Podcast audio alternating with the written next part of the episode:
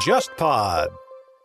您正在收听的是由喜马拉雅托管的《忽左忽右》中国版。我们欢迎你在泛用型播客客户端重新搜索订阅“忽左忽右”，不要错过我们每一集的精彩。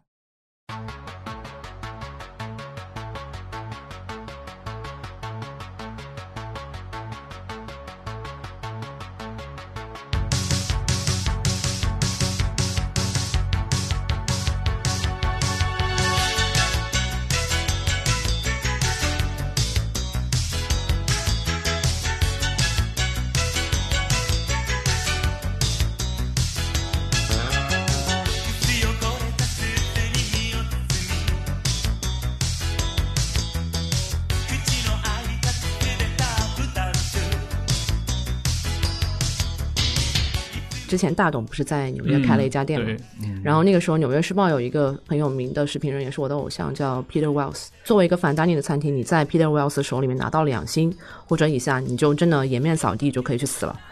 然后他没有给大董星。去年的时候，有一个我蛮熟的主厨朋友在新加坡，他拿到了三星，但他其实是真的很辛苦，努力了大概两三年吧。他跟老板签说：“你给我三年时间，我帮你拿到三星。但是在这个三年时间里面，你不要去管我的食材成本，然后我的一些其他东西的成本。”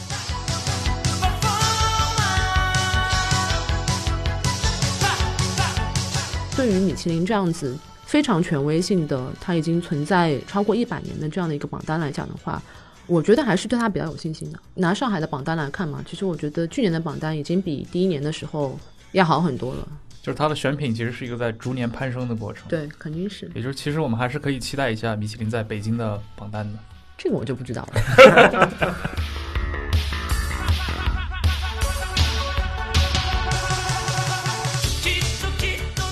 各位听众，大家好，欢迎收听这一期的《忽左忽右》，我是陈彦良。然后今天我们嘉宾主持两位啊，都是杯弓蛇影的主播们，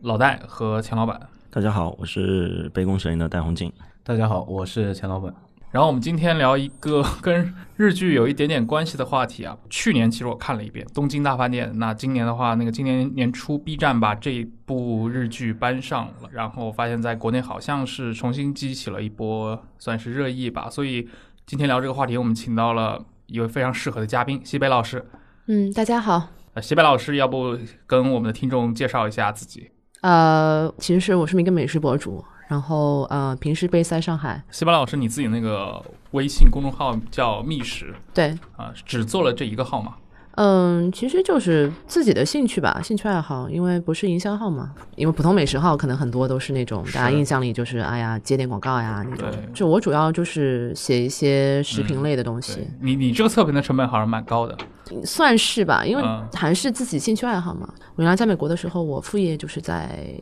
呃做一些视频，帮杂志在写就是餐厅的这个探店啊什么的。嗯，就听起来非常像《东京大饭店》里面的那位女性角色傅永爱的那个角色，嗯，林大桑，林大桑。对，林大桑。所以她真的会有那种，因为我们看那个剧，一个非常直观的印象就是，哇，作为一个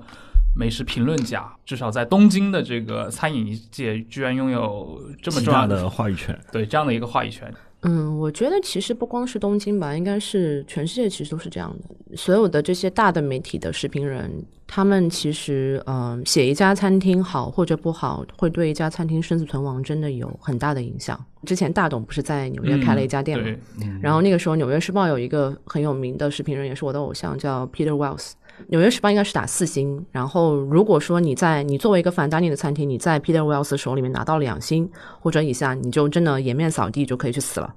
然后他没有给大董星，哦，然后这件事情就是国内跟那边美国大家两边反响都还挺，就对这个事情热议挺厉害的。是这个事件，我们之前其实老戴在我们另外一期播客里面也 Q 到过。对，顺应这个没有得到新的预兆，大董就关门了。对，所以现在是已经撤出了纽约，对吧？对，已经关了一阵子，没开多久吧？那个项目开了两年不到。嗯，哎，那西北是不是在一些比较成熟的市场，比如说纽约、法国巴黎、这个日本、香港一些比较权威的餐饮媒体，拥有很强的话语权？在一些相对没有那么成熟，比如说我们上海这边，是否就不会有这么大的影响力？呃，我觉得这个可能还是跟媒体的这个体系是包括历史有一点关系吧。就是其实国外的那些大的报纸啊，比如说像英国的《卫报》，然后美国《纽约时报》，呃，这些大的严肃媒体，它其实都是有这样的一个就是饮食版，然后它有一个视频专栏，可能有个当家的视频人，然后真的大众是会跟他们的意见去。呃，参考很多，嗯，但是国内的话，我好像并没有这样子的一个传统吧。嗯，对，比如说像在上海，让我想象一个林达桑一样的人，我真的虽然也认识很多做餐饮的媒体人，但是不太一样，对吧？想象出来的感觉是跟他们现实的这种真实的存在还是蛮大的差别的。对，其实我过去很喜欢看 FT 的有一个频道，它是那个叫 UFT 共进午餐嘛，啊，里面会请比如说请李显龙啊，或者请一些。比较头部的这些各个圈层的人，他们可能会聊一些各自领域的话题，有的会关于世界政治，有的会关于一些能源话题。但是基本形式都是约在一个餐馆里面，访谈结束之后会煞有介事的列出他们今天吃了什么，以及 点了什么酒，对，以及价格是什么。呃，我之前所在的那个媒体也是当时上海报业改革的一个重点的媒体嘛，那他在上线的溥仪开始也尝试过做这类的内容，比如说把请什么吴宇森来吃饭。呃，我们的总编辑去和吴宇森吃，然后也会选在北京的某一家高级餐厅里面，也会在后面把整个的请那个 list 列出来。但是你会感觉到，其实这个模仿的挺生硬的，而且你确实就是最后就没法持续下去，本身的这个成本也也挺高的。陈老师写过这篇稿子吗？这样的稿子？呃，我没有，我写过一 篇。你写？我陪着去吃过一篇，跟一个中国的一个某个企业家。陪着主主编们吃了个饭，然后告诉我来写。嗯，但这个还是蛮特别的。比如说像西北老师做的这些自己的一些创作的话，更多是基于比如说自己去到一些 fine dining 的一些餐厅里面。我记得你好像在有其他上其他媒体的一个访谈上，大致说过自己这方面的启发是受《纽约时报》的影响。嗯，对。为什么会开始写这个东西啊？原来住在纽约的时候，刚搬过去那个时候，大概一零一一年吧。然后就我身边所有的朋友，中国朋友基本上还是会去，呃，法拉盛呀、中国城呀吃点火锅呀、吃川菜呀，就是聚餐都是吃这种东西。嗯。然后我就觉得说，我说我们在纽约一个全世界最好的城市之一，然后它有来自全球最顶尖的厨师，各种各样的菜系，你可以去尝试很多不同的东西。为什么只是还是在去中餐馆？后来发现大家其实真的不知道去哪里吃饭。嗯。然后后来我就开始在网上分享说。呃，纽约有哪里好吃的？然后各种各样的菜系，写一些就是自己的感想。后来就开始有一些媒体找我，所以我就大概从一二一三年那个时候开始写探店的专栏。嗯，对。那么回到一开始 Q 到这个日剧这个话题，《东京大饭店》，你们三位我看过，看过的是都都看过的。你们对这个剧评价怎么样？我其实觉得拍的蛮好的。嗯，很多像以前的一些美食剧，可能他会比较专注在那个主角，他可能很主观的去。评判说这个东西好不好吃，然后把他自己的一个吃的感受表达出来。但是东京大饭店，它的角度不是说从食客的角度出发的，我觉得它是比较少见的，就把整个餐厅的经营，嗯，然后一道菜是怎么样子，就是被创作出来的这样的一个过程，呃，展现出来给到观众。嗯，还是比较，我觉得比较有个性，比较特殊吧。它其实是蛮符合这种所谓一个好的行业剧的这么这么一个标准的。对，它其实是行业剧，嗯，因为包括说它里面两家餐厅，那个 Grand Maison 呃 Tokyo，还有另外那家叫什么？嘎库啊，嘎库，它其实在现实当中都是有原型的嘛。对，而且 Grand Maison Tokyo 的那个原型是 Quintessence 嘛，嗯，然后它那个主厨好像是非常。非常有有很多的参与度在这个剧里面。对，他是作为那个美食顾问出现的。对对，好像里面的很多实际露出的这些菜品。就是他们本身对那个菜就是 quintessence 的菜，对，所以他们在展示产品这一块肯定是就就是真的是米其林三星的水平，对，是的，嗯，然后 Gaku 的那个原型好像是一家米其林二星，You know 啊，You know 好像已经关门了，哦，很惨，是这次疫情影响关门，疫情影响，疫情影响，哦，很可惜，但是好像我们看完那部剧之后，我记得当时钱老板也有过一些吐槽，也也不是吐槽，首先它不是一个美食剧，对我来讲，首先。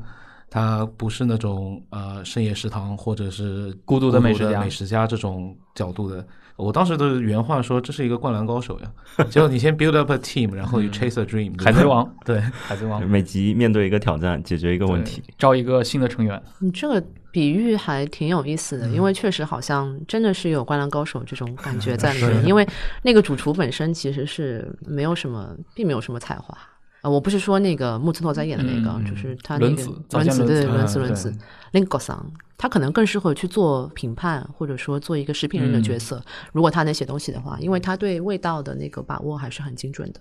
但是他在呃，我觉得他好像在创意方面，其实一开始并没有特别的。但我觉得这个剧本身就呃一个突破点在于就是呃呃你一个普通人，然后有一个比较好的 training，有一个比较好的环境去激发你的潜力以后，你也能做到一个对，对，非常高的嗯。这个很热血的分，中中年热血番。对，但是我记得钱老板当时还吐槽过，这个这个剧里面其实并不像一个真正的三星的团队啊啊、里面的 PR 什么的，包括哦市场，对，其实也延续到我们刚刚提到的那个话题，就是说，既然琳达桑为代表的媒体老师们在东京美食行业里面有这么大的影响力，那一个以米其林三星为目标的新店都没有一个哪怕兼职的 marketing 或者 PR 的人士，就整件事情让我觉得非常的奇怪。其实 fine dining 这个东西，大家觉得说好像很高大上的，应该挣很多钱，对，然后可以去就是请 PR、请这个 marketing 去做很多宣传，其实不是这样的。除非你是背靠大集团，嗯，你如果是背靠大集团，可能你有这个 budget 去做这个事情。但是对于反单宁来讲，其实它的成本是很高的，它的食材成本、它的人工成本，它真的没有什么利润。所以说，如果说一个 fine dining 餐厅它是呃独立经营的，那像这次的这个疫情造成的停摆，对于它的打击是非常大的。其实像西北可以向我们的听众简单介绍一下，我们刚刚一直提到 fine dining 这个，它所蕴含的意义到底指的是哪一类的餐饮？我觉得 fine dining 可能相比大众餐饮来讲，就是翻译成中文的话，可能就是精致餐饮嘛。嗯跟大众餐饮最不一样的地方就是，呃，你去一家 fine dining 的餐厅吃饭，呃，你是期待一个完全不一样、不同于平日的一个特殊的体验的。不管是从服务、从环境，还是说从菜品来讲，它都是肯定是你在自己家里做不出来的饭。你会有一个非常愉悦的体验，然后它会甚至于让你说有一种就是去了一个另外一个一个一个地方，去了另外一个目的地的这样的一种出世的一种体验吧。所以它这方面会特别强调创新吗？我觉得不一定，我觉得看流派，就是比如说，嗯、一个餐厅的菜系，你有的人可能是做传统菜的，有的人可能是做创新菜。比如啊，举个例子啊，那我要说邓记了，邓记就是比较嗯对男性院邓记嘛，就是比较传统的。其实邓师傅他不会说对于那些嗯传统的菜做做太大的改变，对对对。但是嗯，再比如说 versus 就是玉芝兰，可能就是一个很创新的，嗯，一个哎，对，这两菜这两个对比倒对是挺有意思的。大家有不一样的取向吗。嗯，像你刚提到像玉芝兰，像这样的餐厅，在国内最近几年的话，你会看到更多一点吗？呃，我觉得它其实是两个取向吧，就是像玉芝兰这样的餐厅，现在其实还挺多的。就比如说，你说像在呃杭州的呃那个四季金沙，然后包括说杭州的那个紫萱度假村的那家谢香楼，他们其实这些厨师于斌啊，然后那个王勇啊，他们的传统菜底子很好，但是他们会把很多呃创新的东西给融入进去，比如说他会借鉴一些国外的食材。呃，不管说是松露啊，还是说是鱼子酱啊，还是说呃日本的一些一些一些传统的一些东一些做法，嗯，但是这个是基于就是说他对食材对呃有一个传统的基础放在那里，他才能去做这样的事情。如果说你是一个完全没有底子、没有任何 training 的厨师，你就说，哎，我今天我觉得我有很多想法，我要我要开个餐厅，我不要那些传统的东西，我要重新全部重新来过，这件事情其实可能性是很小的。嗯，所以像木村拓哉那个团队，他们主打的就是把日本本土的食材，很多是那种野味的食材啊，啊，把它们融入到所谓的法餐的记忆里面去。这种创新在各地是属于，我不知道在法餐这个体系里面算比较普遍的，还是比较说孤立的现象。嗯，其实还蛮多的，就是用本地食材来做一些呃创新，不光是法餐，其实意大利嗯。菜也会有，而且这个 trend 应该说在日本是很流行的。嗯，日本因为食材好，食材好，对食材特别好，而且就是它的氛围，它的用餐氛围，它的国民对于 fine dining 这个东西的理解，嗯。呃，接受度都是比较高的，所以有很多好的厨师，嗯、他会愿意说我去日本开餐厅，那就是会有很多很多这样的现象，因为有很多怎么说呢，就是厨师你对于食材的选取，就什么叫好食材，不是说你啊我就一定要用我这个菜谱规定的哪个地方哪个欧洲哪个地方产区的某一样东西，对。其实好的厨师他也会说我在当地去找找看有没有更好的食材，对。我根据这个食材来对我原来的菜谱做一点点创新，做一点改变，然后让这个食材的本身的特性能够发挥出来。嗯，这个其实前几年那个 Netflix 拍那个《Ugly Delicious》那个纪录片的时候，其实讨论过这个问题。啊，第一集是关于如何看待正宗这个话题嘛。然后里面那个意大利老头最后不得不承认说，他觉得最好的意大利披萨是日本人做出来的。这个我觉得挺有意思。日本披萨确实挺好吃的，嗯我也不是不知道为什么日本人对这个意大利菜的。他们情有独钟个，对他情有独钟，就是是他特别喜欢吃意大利面，然后吃披萨。是嗯我以前很喜欢看一个日本一个节目叫《食材之国》，他是在那个每一集是跑到一个，比如说四国的某个地方，或者说九州某个地方，做一个当地的那些鱼鱼货呀，或者说一些呃食材的专题，然后每到后半段就会出现意大利菜的部分，一定会找一个当地的主厨，他开了一家意大意大利餐厅，然后用上了这些食材。我印象蛮深的，我大概三四年前吧，有有一年去秋田，嗯跟那个当地的旅游局做一个做一个合作，然后他们最后一顿饭带我们去吃了一个意大利餐厅。它那个有一个有一个有一个很小的，有一种肚子里面全是籽的一个鱼，然后黏黏的，然后他做了一个面，非常好吃。但就是这个鱼在你嗯除了那个地方之外，其实是你看不到的。就意大利的嗯意大利菜的那个里面是没有没有这样的一个一个做法的，没有这个鱼的。但是它能做的非常的非常的出众，是本地食材。对，我不知道像西北的话，你会经常去到东京或者去到日本吃他们的这些 fine dining 的一些餐厅吗？呃，其实去年去的蛮多的，去年大概嗯八、月份去了一次，十月份好像又去了一次。呃，因为日本是一个花钱花的特别值的地方，不管是你去吃饭还是你去喝酒，你就会发现餐厅里面的葡萄酒就是嗯价格真的很，有的时候价格是很低的，甚至于低过什么国际均价啊之类的。然后你就是你打开那个酒单，然后你瞬间觉得哦赚到了，呵。呵对，所以我们有时候会就是人多一点，然后大家去一个那种美食之旅这样子的。嗯，对，而且在那边吃饭就是真的很幸福，不管吃什么都觉得好吃。对，包括像日本也有很流行的中华料理，但是好像他们更接近平民美食。也不一定吧，嗯。就是嗯、呃其实这两年东京还有一些其他地方，呃，做中华料理的那种 fine dining 还挺多的。哦也有这样的对，有。有有有嗯。有，哦，啊、像那个四川饭店，然后还有那个什么茶禅华，都是做比较新啊、四川饭店其实还是蛮老派的，茶禅华是做新派的、中华料理。嗯，像东京大饭店里面，其实里面也抛出过很多这样的一些概念嘛。我记得在第一集他们讨论那个东京的米其林的时候，当时给过一张图，东京的米其林的数量好像是，我不知道会不会是全球最多的啊，但是好像非常多。在你所关注的这个领域里面，你们所公认的一些所谓的美食之都，大概有哪几个？其实我觉得老实说啊，我觉得嗯纽约不算。你觉得纽约不算？纽约不算，嗯纽约只能说它的休闲的，就是比较 casual 的这种大众餐饮是是不错的，然后而且你的多样性比较好。但是你说真的，它的餐饮的发展跟它的精致程度的话，其实不，我们都觉得一般。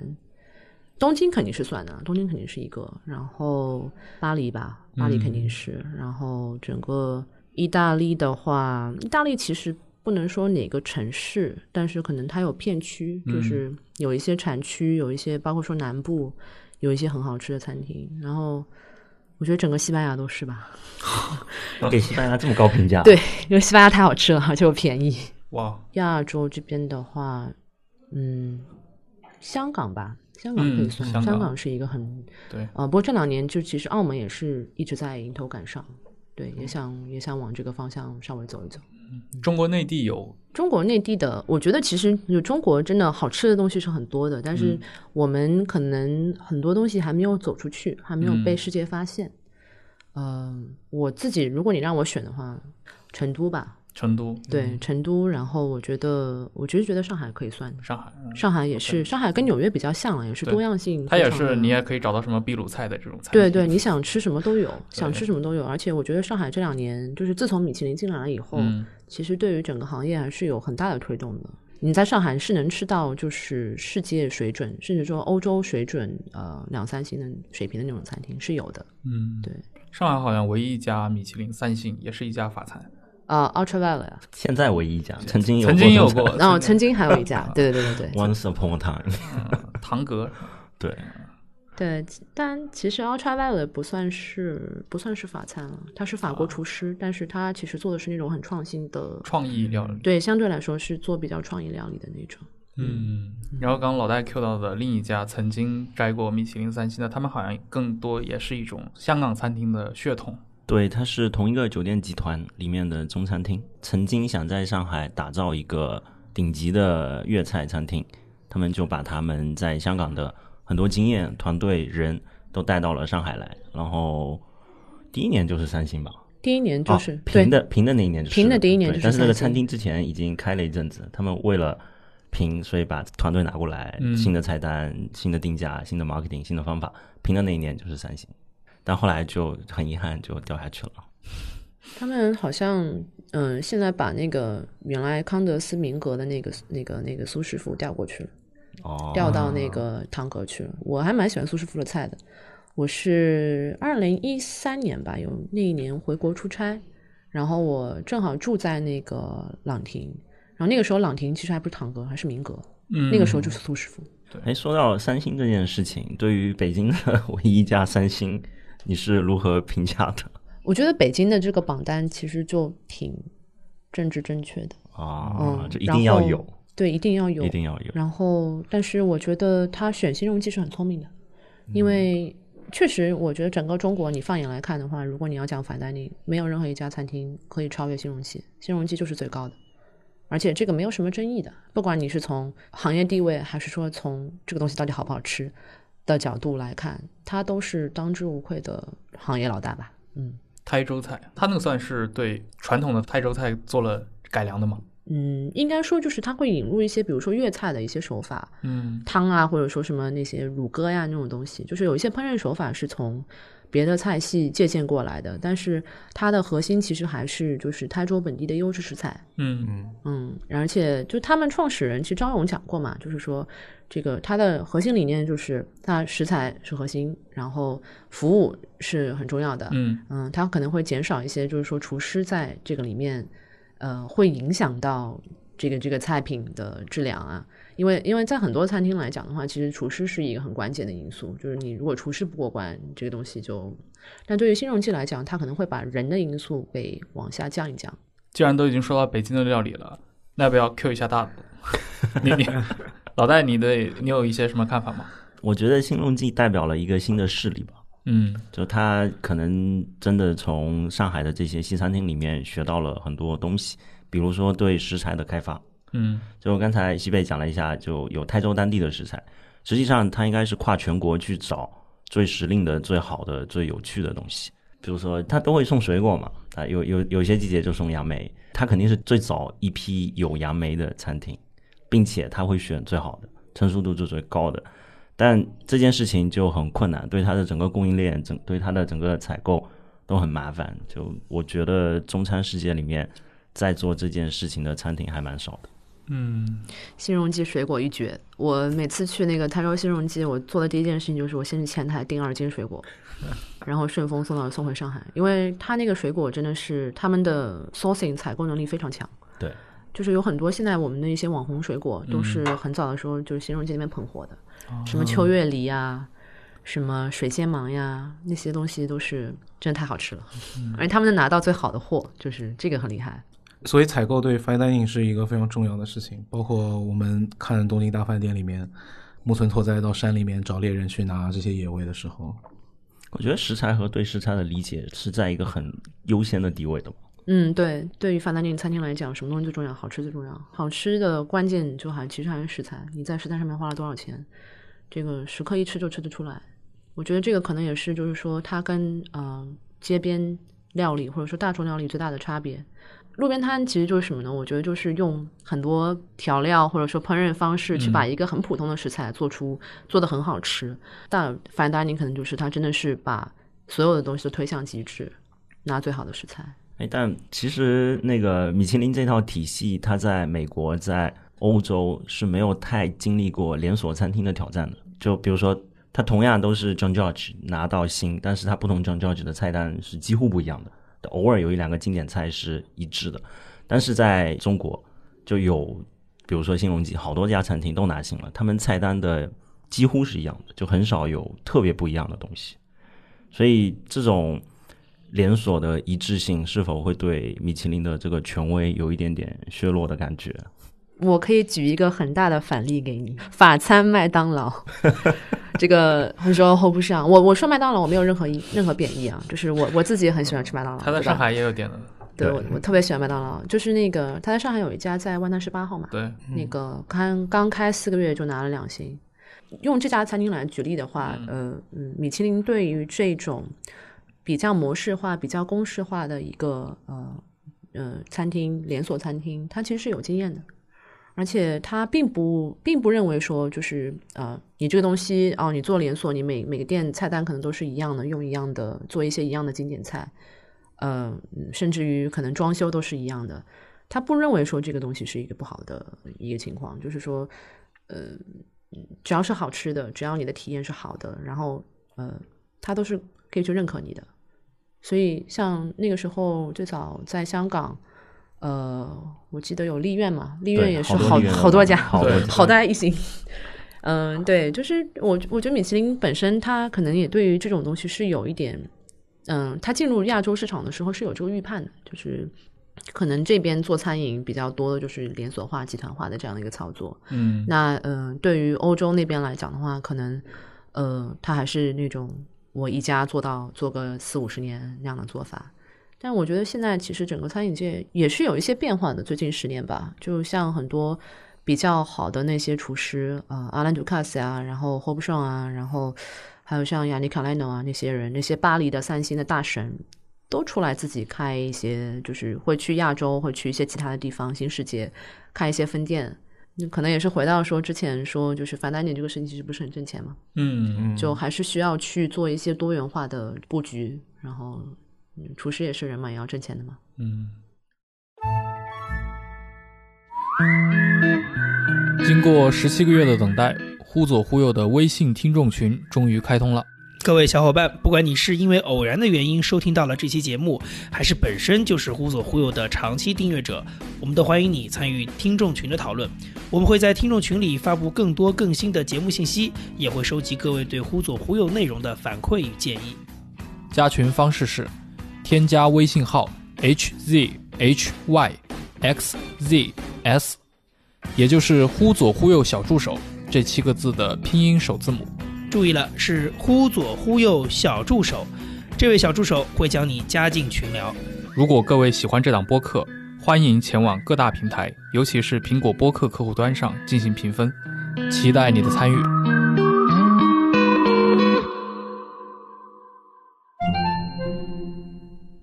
其实像米其林，你刚刚说，无论是餐厅也好，包括它榜单本身进入亚洲市场，好像历史上就一直会在各地激起反弹嘛，或者是争议。米其林不了解中国菜，最早应该是什么？比如说米其林不了解香港，嗯，然后我不知道了解上海，对，不了解广州，最近是不了解北京。对，我不知道他在进入日本的时候是不是也引起过？你看日本也是一个以自己的本国的饮食自豪的这么一个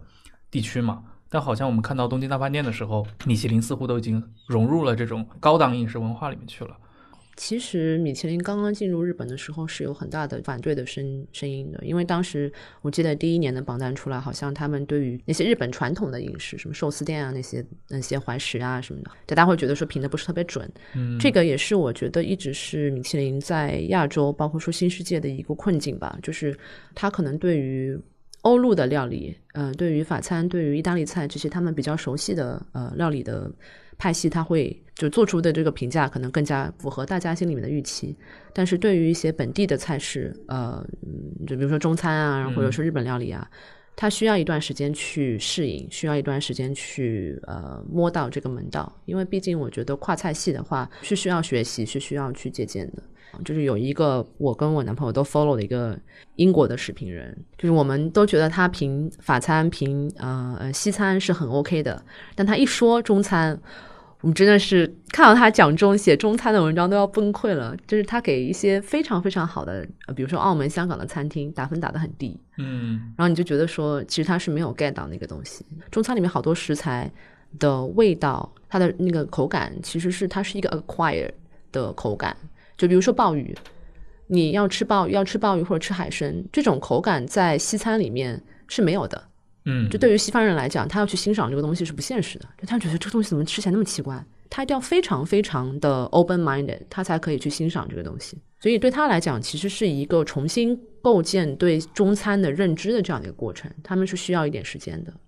然后，但是我觉得对于米其林这样子非常权威性的，它已经存在嗯超过一百年的这样的一个榜单来讲的话，我觉得还是对它比较有信心的。你我觉得你拿上海的榜单来看嘛，其实我觉得今年的榜单，呃，去年的榜单已经比第一年的时候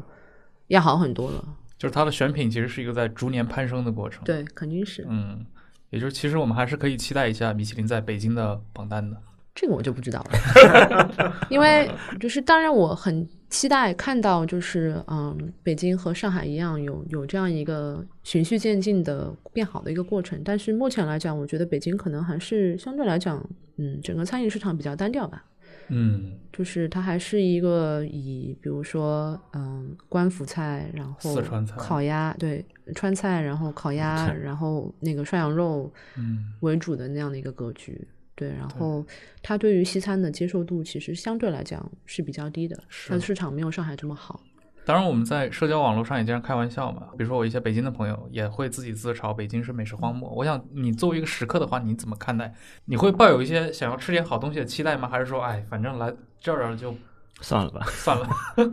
呃，我其实每次去北京都有几家店我是一定会去的。嗯嗯、有一个那个秦邑草原涮肉，啊，每次都去。那很有名。嗯，对，而且他们家就是不光是涮肉，那个那个羊肉串，还有那个大包子都很好吃。他们好像是因为一方面是食材特别好，空运过去的。呃，它应该是有有很好的供应商。对，对，我觉得这还是就是食材核心嘛，就不管你开什么样的店，其实你特别是像这种涮肉馆，就是你真的食材是最重要的。呃，我觉得羊肉是一个很典型的中国，它可以做食材区分的。比如说我们在上海吃到的很多就是浙江的湖羊嘛，嗯，但是你作为在北京的话，那口外羊或者甚至宁夏的羊肉，嗯，就是会更方便一点。呃，我之前去过中国西部的很多个省份，然后所有的当地人都拍着胸脯说这里的羊肉是全中国最好吃的。而且里面会分出各种流派，比如什么海拉尔那边，不是东北那边的，从从内蒙到甘肃到宁夏到新疆，所有人对 可能在中国国土面积三分之一左右的人都觉得这里的羊肉是最好吃的。除了羊之外，还有一个东西，鸡。嗯，对，哦就是比如说广东啊、上海啊，各个地方其实都有鸡嘛哦，海南也有养鸡，白切鸡。嗯，都觉得是自己家的鸡是最好吃的。哎，但那个回到刚才北京的那个话题，我觉得各个地方的美食上都有一些值得挖的东西。嗯你去所有地方，其实都有一些小餐厅可以吃到有趣的、有惊喜的，你会再去的。但上海就是这种的店太多了，嗯，上海就根本吃不完。但但你换个地方的话，就可能有那么个十家是比较有趣好玩的就好了。米其林有餐盘奖的呀，就是给这些小小馆子的。对，它不还有一个那个叫什么必比登比比登的那个榜单，好像是就是给一些街头料理的。对，人均两百块钱以下的。对，然后它的这个比比登的榜单发布出来，好像北京的比比登榜也是争议非常大，因为给了一些豆卖豆汁的店嘛，那啊，那个蛮有意思的。那个就我记得有一个争论是说，就是为什么要选这种就是这种好像不怎么上台面的这种东西，好像对我们自己脸上不是在贴金的感觉，嗯就好像是自己嗯、呃家的就是遮羞布自己扯掉但我其实我我不这么认为啊，我觉得还是那句话，就是有很多东西其实是一个他们想要的是那种就是当地的特色嘛。那我觉得豆汁就是也有很多北京人会觉得说这个东西很好啊，嗯。但我觉得还有一部分就是他们愤怒的点在于可能没有选到那个大家最喜欢的那个店，啊，嗯，但是我觉得他选能选到这个食材，能选到这个选品已经很好了。就豆汁也是一个 acquired taste。对，但他要，我觉得这个事情，我觉得你是要慢慢来的嘛，对吧？但这是它的优良传统哎，新加坡也有呀，新加坡有好多也是街街头美食的，对卖。烧鹅的这种，哦，新加坡选了一家了凡，我们觉得这个这个不太能接受，不是很能接受也看不上，看不上，看不上。还是需要一些时间的更新几版。嗯，大概到了第三、第四版的话，就会变得一个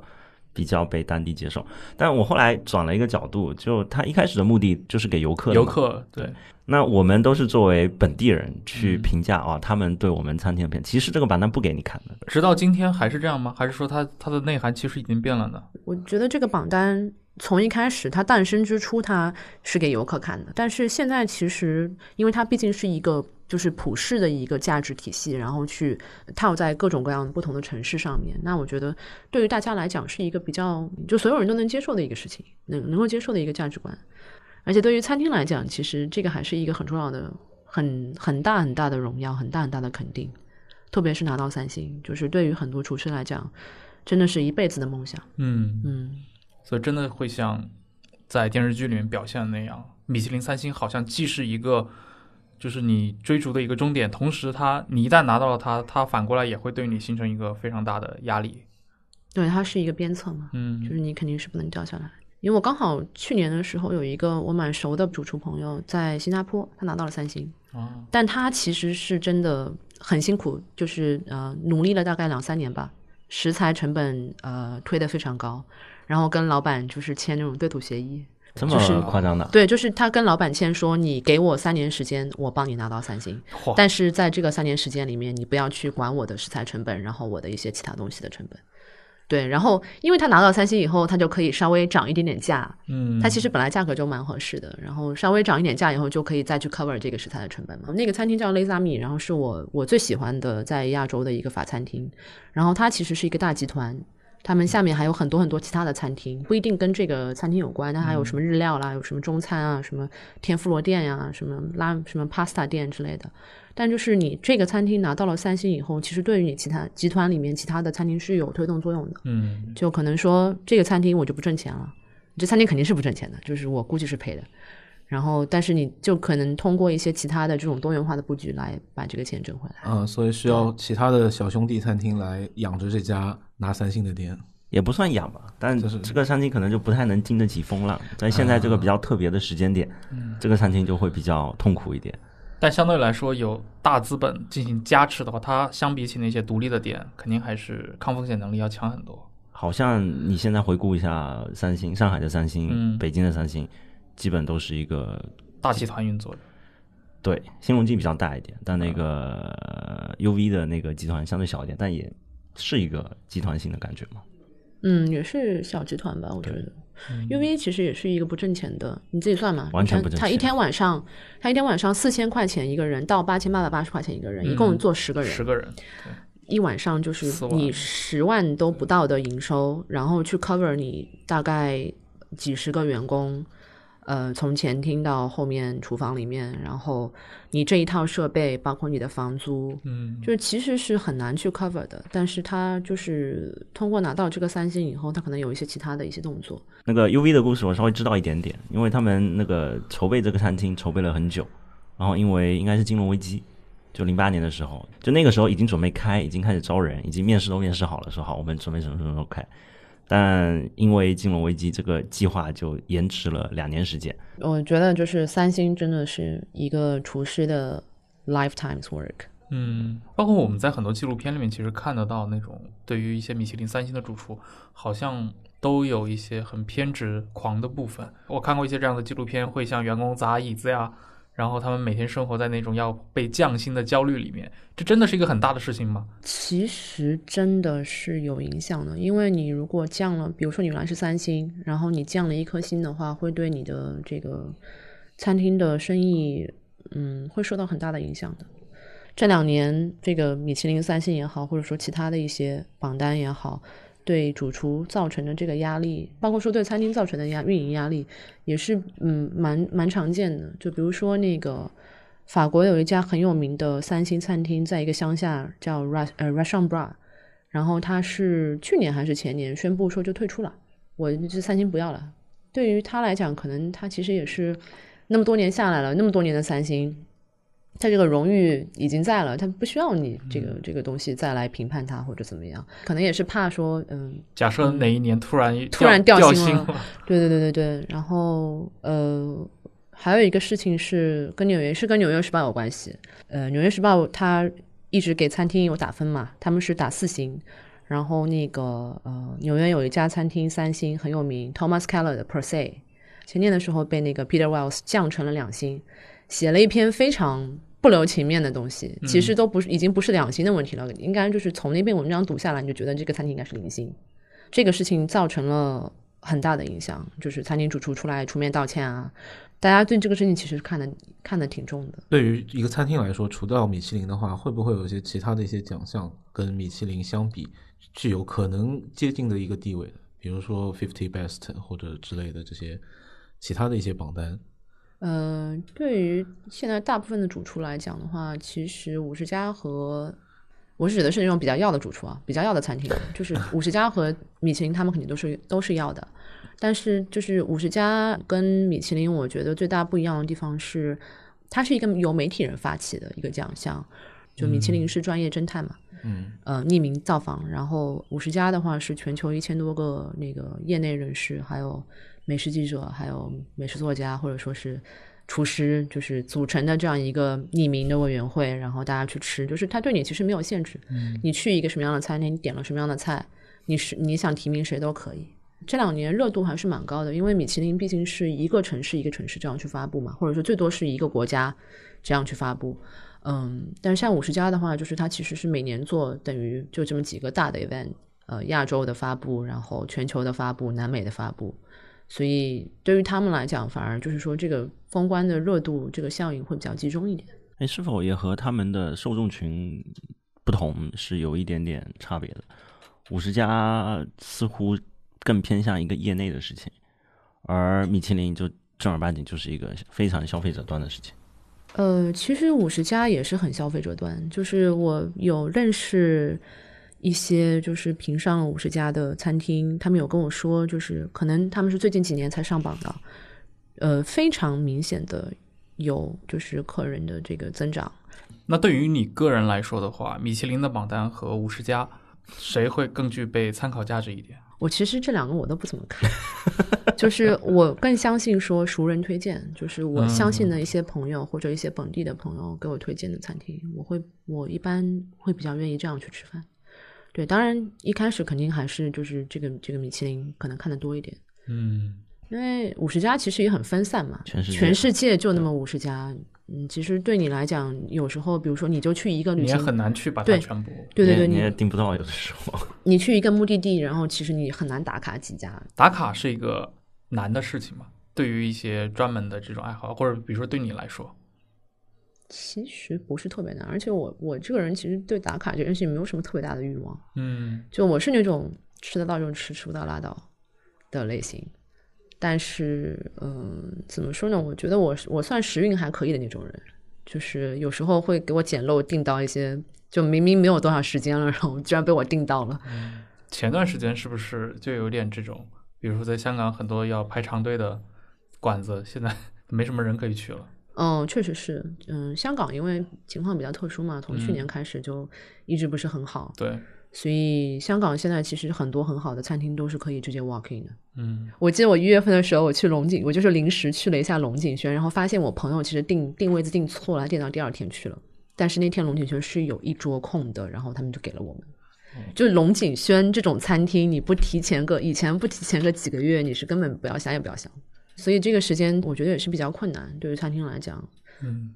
就据你观察的话，那比如说像这类的精致料理，它在全世界哪些地区可能它的一个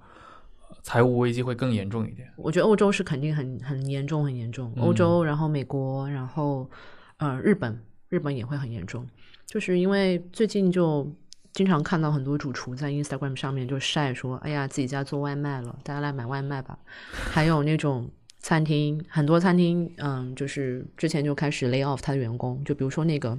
美国那个就 Shake Shack 那个集团，啊，嗯，呃，他们大概有一天三月份吧，三月初有一天裁掉了，一天之内裁掉了两千个员工。一两天之内。千对。哦。然后他那个总裁出来道歉嘛，就就这个其实他的方式跟那个就前两天那个哈卡卡桑裁掉也是一天之内裁掉了大概一千六百多个员工，全球范围的。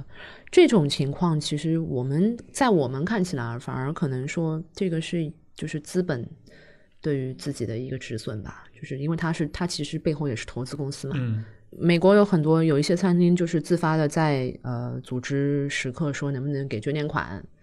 然后日本跟泰国还有一些其他的地方都在做外卖，呃，香港那边也是也在做外卖，然后欧洲就欧洲比较，因为他们太传统了，他们就会觉得说不能做外卖。我们不能做外卖，我们怎么能做外卖呢？这个这是不对的。因为我前两前两天刚好听了一个那个线上的那种 webinar，然后他们邀请了一些全球的，包括 Noma 的一个投，就是他们背后的公司的人，然后来讨论说，就是疫情下我们应该怎么办。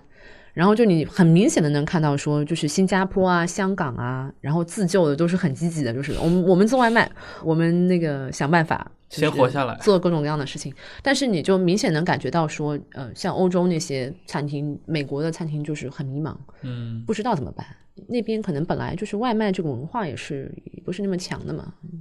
但做外卖这件事情，其实对于一个 fine dining 来说没那么容易呃，很不容易，应该啊。你想超过三公里，你大部分人就不会点，你肯定是一点五公里范围之内。那你想 fine dining 的这些商务圈，一点五公里范围之内好像没什么居民区的样子。外卖这事儿倒是疫情出来之后，我很多那个我过去在上海要排队的店，结果在家直接可以外卖点到了。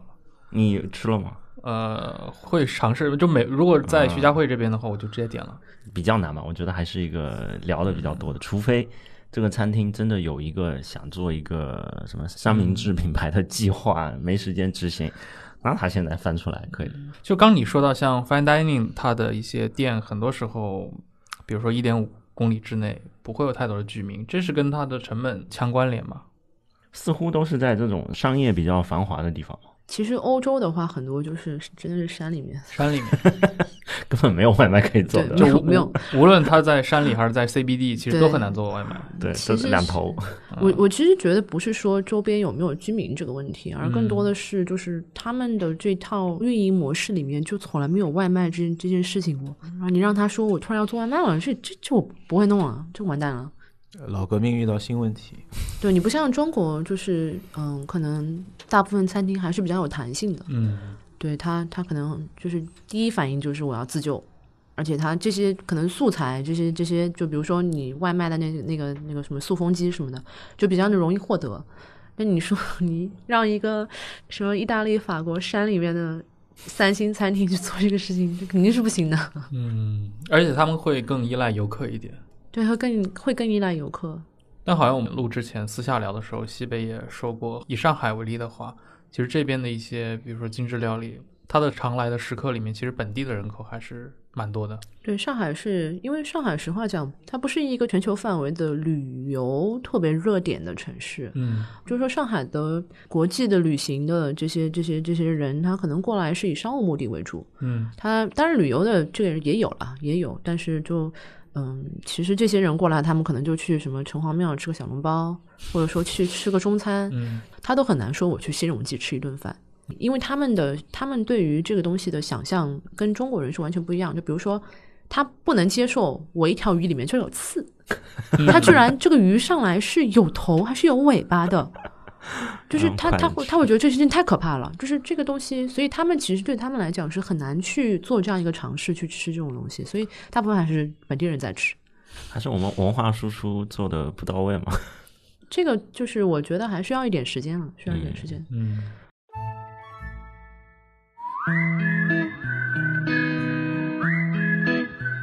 忽左忽右至今已经更新了将近八十期的节目，其中有两期节目神秘消失了，很多听众会在微信听众群、微博评论区或者线下见面时问我们：二十七和二十九这两期节目哪里还能听到？现在我们将正式提供你一个官方的渠道，那就是忽左忽右全新建立的独立 RSS feed。如果你一直使用苹果播客、Pocket Casts 或者其他安卓播客客户端订阅收听《忽左忽右》，现在就请你重新搜索“忽左忽右”，重新订阅我们的节目。同时，现在你也可以在 Spotify 上搜到我们的节目了。而你此前在这些泛用型播客客户端上订阅的由喜马拉雅 FM 托管的《忽左忽右》将更名为《忽左忽右中国版》，节目封面也将变为灰色。除此之外，我们还在网易云音乐和 Spotify 上建立了官方歌单，你只需要在这两个 App 里搜索“忽左忽右 BGM” 就可以找到。如果你喜欢《忽左忽右》，我们非常欢迎你把我们的节目分享给你的好友，并教会他们如何听播客，带他们一起进入播客的世界。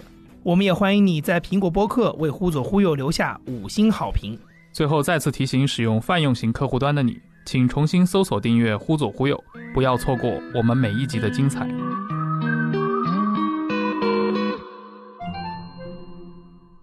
哎，之前我们聊了，比如说什么匠心啊这些东西，或者是那个《纽约时报》嗯，对餐厅的一些评论，它其实是对一些高端餐饮、fine dining、精致餐饮的一些质量下降的惩罚。在中国，我们有对应或者类似的机制，可以起到一个鞭策作用的东西吗？我们刚刚已经聊了，点评上写 写差评，但那个很不好啊！就点评上的评论，它只有好吃两个字，或者不好吃两个字，或者我觉得差评百分之九十九都是说服务不好的，嗯，它很难真的触及这个菜的烹饪的地方、食材的地方，对食材理解的部分里分面的更难。所以就是，其实我觉得米其林在上海，米其林进到上海以嗯后，对于上海的这些餐厅是有一个鞭策作用的。因为目前来讲，其实也就是米其林它是一个这样子的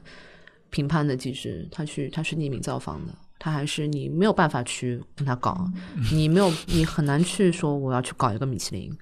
但我其实觉得还有一个很很明显的一个机制，就可能说是大众毕竟是用脚投票的嘛，嗯，对，就是食客是用脚投票的。你这东西好不好吃，你的服务好不好，就它不是说一个一个个例。我觉得大部分时间不是个例。哦所以其实，在一个国内缺乏美食媒体作为媒介监督（引号）这样子的一个环境里面，米其林还是有它的一个指导性的作用的。它肯定是有的呀。对，而且就是我觉得说，你刚刚说美食媒体去做这个监督指导，其实我觉得这个也是有问题的。这么说，嗯，因为吃饭这个事情非常主观，可能就是我今天我自己心情不好，或者我要生病了，我今天吃饭这个这个口味比较淡。就是你会有很多很多主观的因素在里面，包括食评人，其实也是，食评人能够有这样子的一个一个话语权，是因为他经过很长一段时间，可能十年十几年的累积，他有这个声望在那里。包括这些权威媒体，他们是不会去滥用这样一个差评的权利的。就是大家给差评是非常非常谨慎的事情，可能一年一次吧。就是，而且他他去做任何一个判断，任何一一种攻击，都是需要有非常深入的观察，然后非常就是有要有证据。你如果没有证据，你空口无凭。而且就是，嗯、像这些媒体的话，其实他们去嗯、评判一家餐厅，他会需要，他真的是需要好几次，三到四次的造造访，他才能说综合下来评判这样一个餐，就是这个餐厅给到一个评分这样子。我也比较相信说，就是真的大家是用脚投票的。不好吃的餐厅不会是只是只有我一个人这种感觉。对我来讲，很多时候就是，嗯，如果我吃到不好吃的东西，那我就不吃了。其实刚刚西北也说到了嘛，其实你更写的更多的是以西餐出发为主，然后像最近几年，其实关于中西餐的这个争议也很多，包括像米其林它如何介入到这个中餐的欣赏体系里面来。其实中国一直也有本身也有那个饮食写作的传统吧，林语堂也写过，然后像周作人一直到陆耀东，然后像最近几年一直很火的汪曾祺，当年的那些这一套，但是好像跟我们理解中的那种。比如说会发在 FT 或者纽约时报上那种美食专栏，嗯，其实气质很不一样的。中式的这一套美食写作好像更多在写文化上的东西，而且对他们不太去进行，就是感觉两个的框架是完全不一样的。我觉得是这样的，两两个不同，一个是文体上的不同，一个是这个语境上的不同。先说文体吧，文体的话，就是像汪曾祺那种，他是散文，对，然后他是一个非常文学化的叙述。它和这个食评是完全不一样的。当然，就是我比较喜欢的食评的风格，也是会有一些故事性的铺垫，然后有一些那种不是写的那种就是纯实用指南。嗯但是就是它作为食品来讲，它的实用性是一定要有的，一定是非常强的。就是相比汪曾祺或者说其他之前林语堂什么那些文人写的这种东西是不一样的。然后第二个就是语境，我一直觉得就是中文和呃英文，包括说其他的一些就是拉丁语系的这个写作背后的蕴含的这个逻辑，包括它整体的这个大的文化语境是不一样的。就中文是一个非常感性的语言，其实。然后英文的话，可能写起来会比较偏理性一点，这是一个很有意思，就是因为我自己有，我现在写中文写的比较多一点嘛，就是我有一段时间我是写双语的，写双语写作的时候，就非常明显的能感觉到这两个语言其实思维方式是有切换的。萨皮尔沃尔夫假说，我看你的，比如说你在公众号里面，在微信这个生态里面发出来的，更多是一些中文的影视类的内容。嗯嗯，你觉得中文的这个美食写作，它有一个正在构建的方向吗？因为像我自己看到很多，比如说像一些视频也好，更像一种对于比如说它原本刊登在 FT 或者纽约时报那个框架的一个翻译。但是刚我说到的，像唐鲁孙也好，陆耀东或者说汪曾祺这一派，这一派好像是存在于文学的那个框架里面，它能不能被在将来进入到美食的这块来？其实你说的这种之前是有人去尝试过的。我的一个很好的朋友叫舒翘，然后嗯他之前就写了很多就是美食小说嘛。嗯，我觉得他应该是在这个方面就是尝试做的比较好的人，去把美食可能跟虚构的东西结合起来，挺有意思的。但是目前来讲，我觉得嗯，能把这个事情做好的人很少，我没有怎么看得到。对，包括说我自己可能更多的时候也是一种，嗯，就是偏实用性的考量多一点，嗯因为我是学新闻出来的，对我是我是写非虚构的，嗯，虚构的东西写不来，嗯，对，然后这个就是其实你在转换到嗯自媒体、微信或者说其他一些这种线上的平台的时候，你的语境会发生微妙的变化。我刚开始写那个微信的时候，其实很多人跟我讲说，我觉得你写的太难了，就是看不懂，所以现在可能行文会比较口语口语化，比较比较生活。嗯因为毕竟这个是我觉得不同的平台有会产生不同的要求、不同的影响。当然，像我觉得是有有尝试的价值，但是就是这个东西怎么说呢？就是也是高于生活了。就是你你解决了温饱以后，可能你会去有一些这样的想法，嗯，就是去去写一些这样的东西下来。那你目前用这套文字的分析工具在，呃谈论西餐和谈论中餐这个切换当中，你觉得存在转换的问题吗？其实是差不多的，没有什么太大的差别。就毕竟你写的还是就同一个东西嘛，你还是写吃的东西。从我的角度来讲，就是我我是对嗯，可能中餐跟西餐都有一定了解的人，嗯那对我来讲不会有太大的一个很大很大的跨度。刚刚开始的时候其实会有一点难，因为我写西餐比较多嘛，然后就刚刚开始可能对中餐也没有那么了解，就后来吃的多了以后，就还是会有一些积累吧，还是要多吃，还是要多吃。多吃好的。没有什么其他的这个这个这个方式。有很多人问我，之前就是问说，这个我也想做美食作者，就是你是怎么变成这样的？就有什么办法可以提升，就是自己对这个食物的理解或者怎么样？我觉得就吃呀，哎，如果说我们的听众对于像美食的写作、阅读有兴趣的话，你会有一些比如推荐的作品吗？或者一些推荐的媒体？嗯，我觉得看他想读什么样的东西，就比如说嗯科普类的的嗯话，就是有那个就是那个三本颜色的那个书叫《食物的什么什么东西》。这种科普类的读科普类的东西可以去读一读，就比如说你可以多了解食材呀，然后去了解烹饪的这个技巧呀，背后的这个这个这个这个原理啊什么的。但是其他的话，我觉得可以，哎，其实可以去看舒翘老师的书啊，舒翘老师之前的美食小说啊、都很好看。然后我自己的话，如果是食品这一块，就是我我比较喜欢看《卫报》跟《纽约时报》。纽约时报。嗯，《纽约时报》和《卫报》会读一些翻译的著作了，就是之前去年的时候嗯读了几本跟哲学相关的。哎，我记得有一本书好像还蛮蛮有名的，是一个语言学家写的，叫《食物语言学吧。我我为什么会知道这本书呢？是有一次我看一本杂志，然后上面有一篇文章叫《Saxon Sushi Roll》，就是他会把说，就是一些高级餐厅里面，比如说特别是寿司，人们对寿司对高级餐厅的评价里面会带有很多就是性暗示的这种呃词，就是什么好吃到我要什么什么了，对吧？挺有意思的。然后他从这种很小的切入口去切入，说分析说为什么会有这样子的一个现象。哎，这个角度其实很好。那像我前段时间沙青青知道我在看《东京大饭店》以后，就是说这就是一个美食砰美食碰，对，